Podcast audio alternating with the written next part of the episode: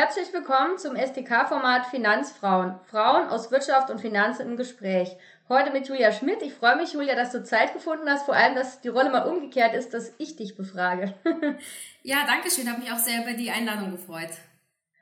Ja, ich will dich zu Beginn vielleicht ganz kurz vorstellen, für alle, die Julia Schmidt nicht kennen. Du bist in den 80er Jahren in Usbekistan geboren und dann in den 90er Jahren nach Deutschland gekommen, hast Publizistik und VWL studiert und dann bist du 2014 bei Finance eingestiegen, damals als Redakteurin und Moderatorin mit ähm, dem Themenschwerpunkt Wirtschaftsprüfung und Bilanzierung, wo wir ja auch uns gleich noch drüber unterhalten.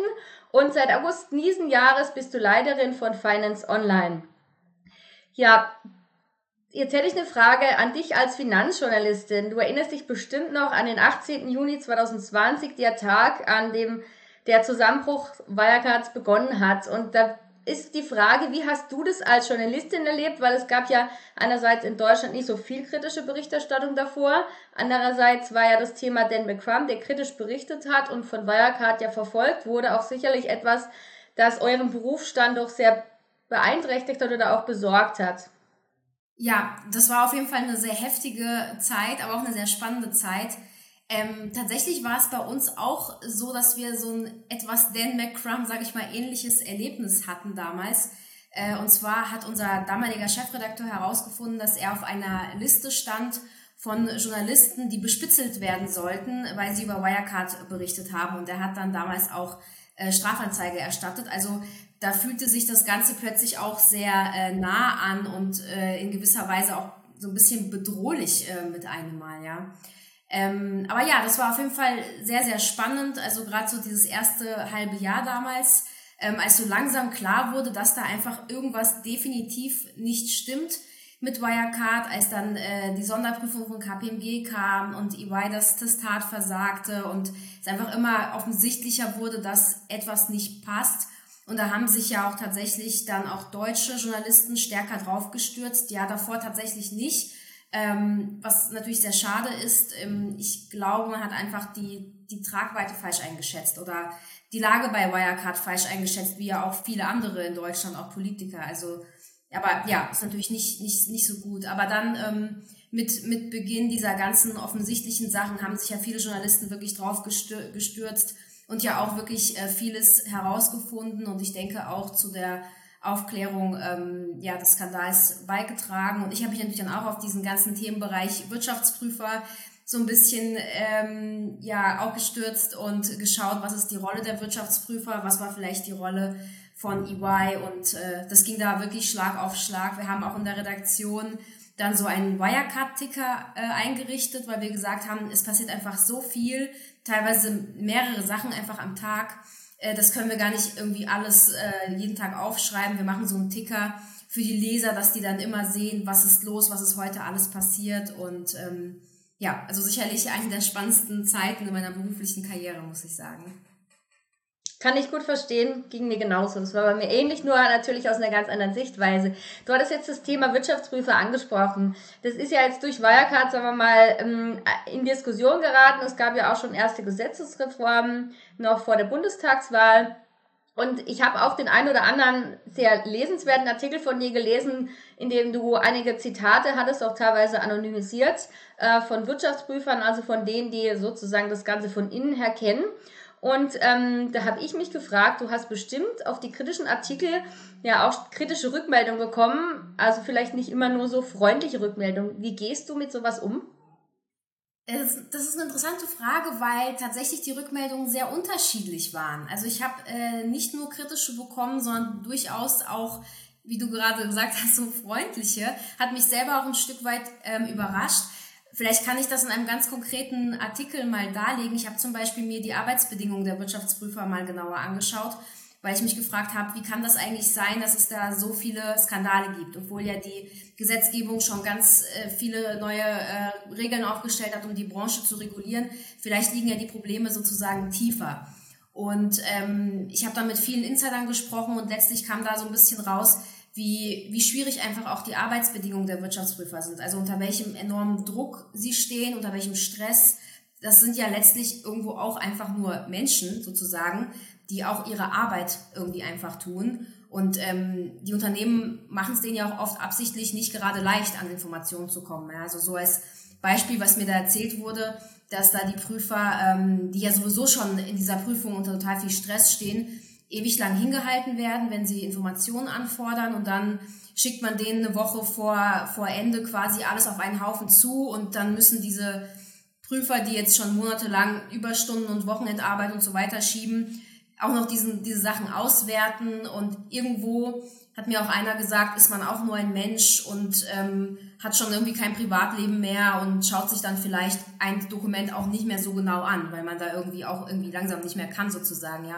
Oder andere Aspekte, dass letztlich ähm, das Unternehmen einen ja auch bezahlt natürlich für die Prüfung und man da schon sehr viel Rückgrat haben muss, um tatsächlich nochmal hinzugehen, viele Nachfragen zu stellen, mehr Zeit zu fordern, äh, was ja auch wieder mehr kostet äh, und was wiederum dazu führen kann, dass man im nächsten Jahr vielleicht nicht mehr vorgeschlagen wird für das Mandat. Also sehr komplexe Gemengelage, die nicht so banal ist, sage ich mal. Und da sind tatsächlich nach diesem Artikel Prüfer auf mich zugekommen und waren irgendwie dankbar, dass ich das mal aufgegriffen habe. Also dass ich mal diese Seite gezeigt habe, die dann gesagt haben, von vielen Medien kriegen wir immer nur einen auf den Deckel sozusagen, werden dargestellt als die blöden Prüfer, die irgendwie nichts können sozusagen, aber die tatsächliche Situation, die man während der Prüfung erlebt, ist halt oft sehr schwierig. Und das fand ich äh, ganz faszinierend, weil ich tatsächlich ansonsten natürlich schon auch Kritik bekomme, klar. Also wenn einem etwas dann nicht passt, was ich geschrieben habe, da wird hier schon direkt angerufen oder geschrieben und diskutiert und das ist irgendwie nicht fair und äh, blöd und keine Ahnung was. Und ja, ich, ich gehe dann natürlich mit denen ins Gespräch. Also sicherlich kann ich ja auch mal einen Fehler machen, ist ja klar, und höre mir an, was sie zu sagen haben. Aber manchmal ist es halt auch einfach nur irgendwie verletztes Ego oder sowas und das gehört dann einfach auch irgendwo zum Job. Also man kommt damit eigentlich ganz gut klar. Mhm. Das ist ja aber interessant, was du jetzt äh, berichtest, was die Wirtschaftsprüfer gesagt haben. Das heißt, da muss sich also einiges verändern, jetzt nicht nur die gesetzlichen Regelungen, ja, weil es ja immer darum geht, so die Haftung muss ausgeweitet werden. Aber von dem, was jetzt du erzählst, also ist einerseits das Thema, was ich mich auch schon gefragt habe, die Vergütung für die Abschlussprüfung, andererseits eben dieses Problem mit diesem massiven Zeitdruck, weil ich meine, wenn ich die Unterlagen einfach erst der so kurz vor Abgabe bekomme, dann ist ja klar irgendwo, dass das gegebenenfalls jetzt ähm, mit einer gewissen Absicht passiert. Und wenn ich natürlich jetzt als Unternehmen die Veröffentlichung des Geschäftsberichtes mehr was verschieben muss, ist das ja wahrscheinlich äh, auch nicht so positiv, würde ich mal sagen. Genau, ja, das übt natürlich enormen Druck aus äh, auf die Prüfer, die natürlich auch nicht diejenigen sein wollen, die schuld dran sind, dass so ein Geschäftsbericht verschoben werden muss, weil das ja für den Kapitalmarkt ist es ja ein verheerendes Signal.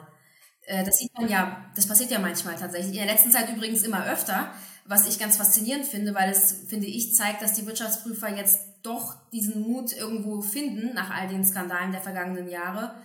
Ähm, aber da stürzt ja die Aktie direkt ab, weil man natürlich denkt, oh, da ist was im Busch, da ähm, lief eine Prüfung nicht, äh, da ist vielleicht was faul im Unternehmen, ja. Also ist schon schwierig. Okay, du bist ja jetzt ähm, seit August Leiterin von Finance Online. Was hat sich denn seither in deinem Tätigungsschwerpunkt geändert?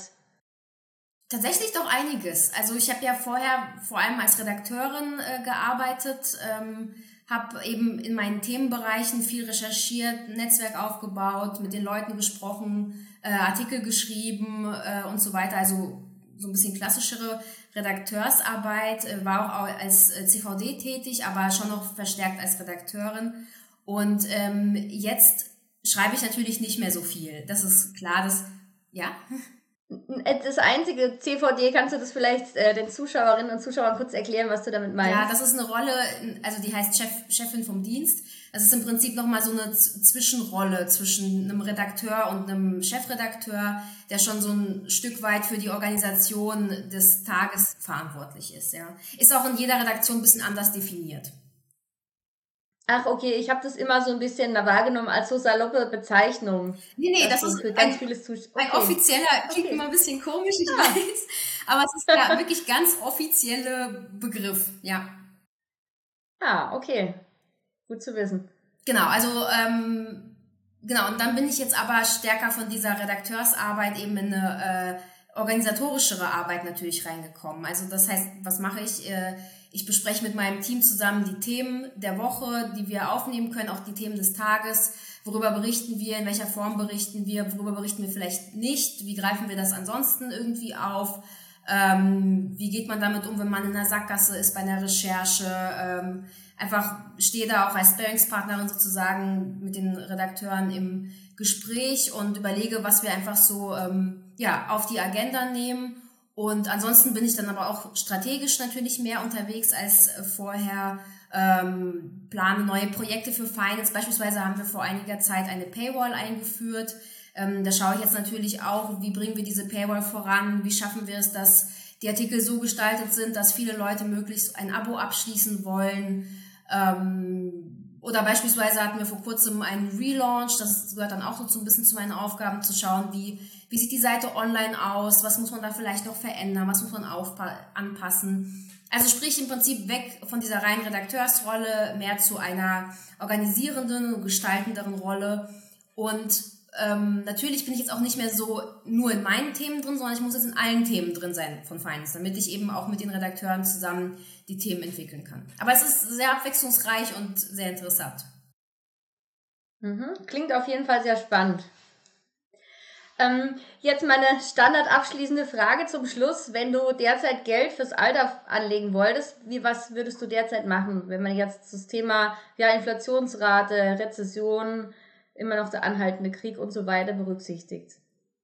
Ich glaube, meine Antwort ist tatsächlich äh, relativ äh, unspektakulär, sage ich jetzt mal.